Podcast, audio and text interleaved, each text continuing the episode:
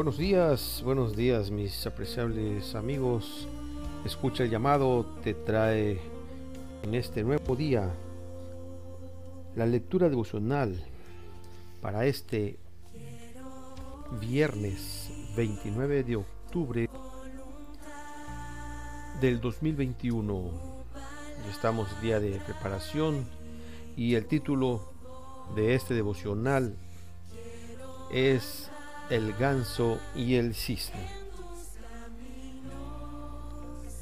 El versículo se encuentra en 2 de Timoteo 2.1.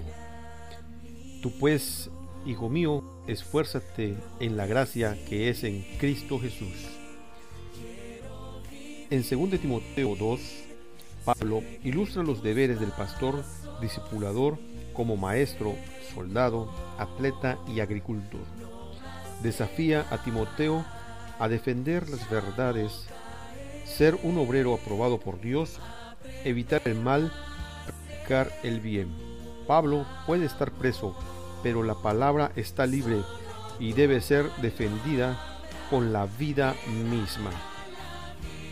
Los reformadores también pagaron un alto costo.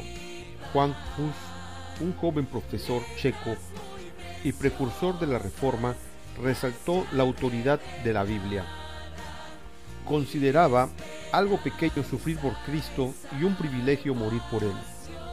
Lo excomulgaron de la Iglesia Católica y lo coronaron con una mitra de papel con la inscripción Este es un archihereje.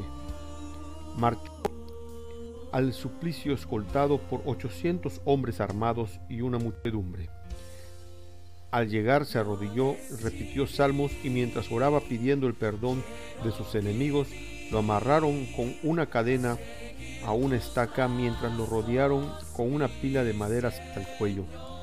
Mi Señor Jesús fue atado con una cadena más dura por mi causa. ¿Por qué debería avergonzarme de, esta tan oxidada? expresó. Luego le dijo al verdugo, vas a asar un ganso. Hus significa ganso en lengua bohemia, pero dentro de un siglo te encontrarás con un cisne que no podrás ni asar ni hervir. Y así fue. Martín Lutero apareció al cabo de unos 100 años. En su escudo de armas familiar figuraba un cisne. Al encender la hoguera, Hus exclamó, Jesús, Hijo del Dios viviente, ten misericordia de mí y cantó un himno con voz fuerte y alegre que se oía a través del crepitar de la leña y del fragor de la multitud. Elena de White afirma que en la experiencia de Hus hubo un testimonio, se levantó un monumento que llamó la atención del mundo a la promesa. Sé fiel hasta la muerte y yo te daré la corona de la vida. Juan Hus vive en el registro de la historia de las naciones, sus obras de bien y su fe inconmovible, su vida pura y su inalterable seguimiento de la verdad que le fuera revelada, nada de esto cedería, ni siquiera para salvarse de una muerte cruel. Esta muerte triunfante fue testificada por todo el cielo, por todo el universo.